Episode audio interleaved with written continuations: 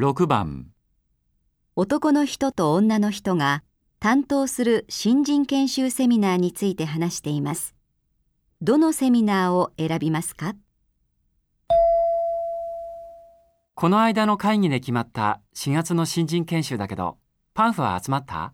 うん、いろいろあったけど、このあたりでどうかな？ああ、なるほど。そうね。今年は試しということもあるから、少しでも出費を抑えたコースがいいんじゃないかな。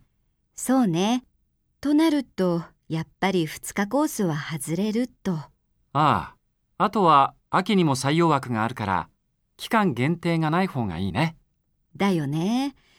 えー、っと、内容はと、新人に初っ端からプレゼンの勉強ってのは、あんまり意味がないわね。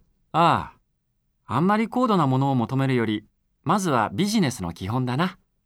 学校出たての新人が一番できないの何だと思う？まあ、すべてじゃない？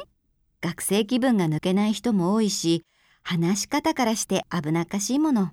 そうだね。中身がなくても、とりあえずはそこそこ失礼のないように人と話せることが必要だよね。そう。特に入社早々はね。そしたら、取引先の印象も違ってくるよ、きっと。ってことは、どのセミナーを選びますか？